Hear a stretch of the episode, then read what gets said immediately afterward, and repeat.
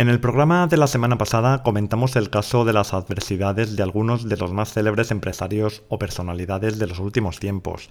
Con una sola pasada muy superficial sobre su historia, pudimos ver cómo todos, sin excepción, tuvieron que enfrentarse a adversidades muy potentes en las que la mayoría de la gente seguramente habría tirado la toalla. Pero ellos no lo hicieron y triunfaron. Betty Robinson tampoco tiró la toalla. Utopical.com presenta y dirige Jair Barragán. Hola y welcome everybody al programa número 51 de Utopical, el podcast donde buscamos de manera activa la forma de generar ingresos pasivos a través de inversiones y negocios online y también el lugar donde nos encontramos para crear sinergias positivas, compartir conocimiento y motivación, pero sobre todo para pasar un buen rato.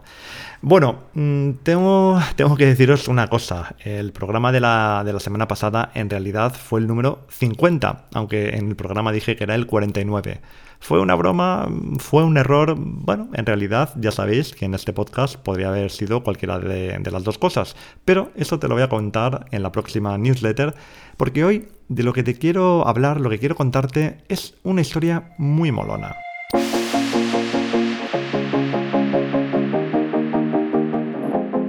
En 1928, Betty Robinson se convirtió en la primera mujer en ganar una medalla de oro en los 100 metros lisos. En realidad, hasta aquí la historia no tiene nada especial.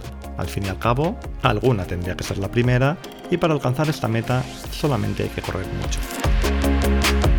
Pero es que la historia de Robinson no acaba aquí. Tres años después de su gran victoria, Betty se rompió una pierna. Podría haber sido pisando la cáscara de un plátano, como ocurre en los dibujos animados, o con un típico charco de aceite.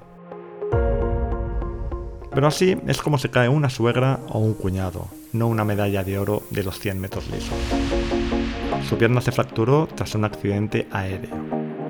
Cuando la rescataron, al ver su estado, los equipos de rescate pensaron que había fallecido.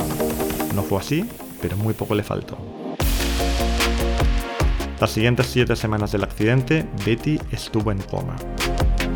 Cuando despertó, necesitó seis meses de recuperación y dos años de terapia para reponerse. Pero lo hizo, aunque su médico aseguró que jamás volvería a correr. Y sin embargo, cinco años después del accidente, Betty Robinson volvió a hacerlo. Volvió a correr en unos Juegos Olímpicos y ganó la medalla de oro. Es posible que muchas veces hayas escuchado aquella frase que dice eso de querer es poder. Bueno, a mí es verdad que las frases, o hay muchas frases que me gustan mucho, aunque realmente esta no es una de ellas, ni mucho menos es de mis preferidas. Pero yo incluso me atrevería a decir que mm, hay alguna frase que casi, bueno, que casi que me ha cambiado la vida, porque, porque de hecho me la he repetido muchas veces en momentos que necesitaba hacerlo. Y cuidado que esto que os estoy diciendo ahora no es ninguna broma, porque al final la actitud que adoptamos ante la vida en general y ante las adversidades en particular, yo creo que tiene mucho que ver con lo que nosotros nos decimos a nosotros mismos.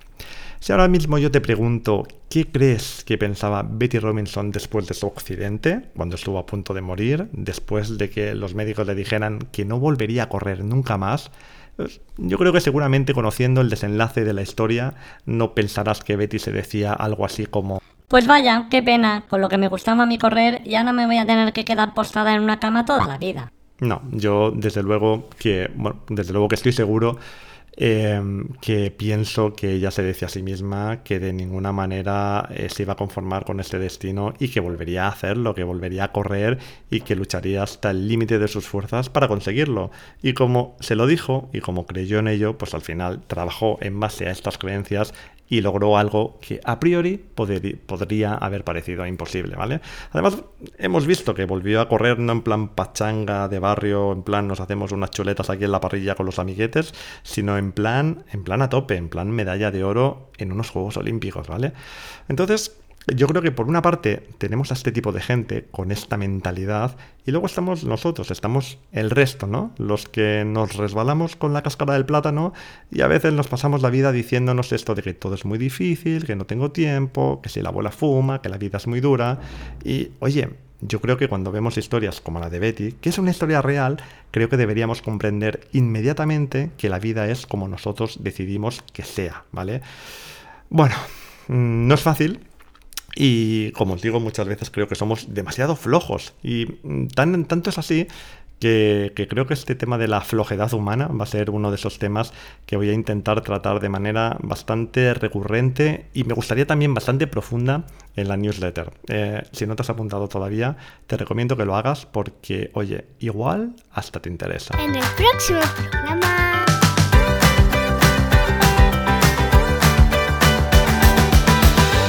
años, cuando Facebook todavía no era una red social putrefacta, nos sirvió para reunirnos a toda la clase que fuimos juntos a primaria en el colegio. A buena parte de aquellos compañeros no les veía desde los 14 años. Ahora había pasado tanto tiempo que algunos incluso se afeitaban ya sin ayuda de su mamá. De aquella cena saqué algunas conclusiones.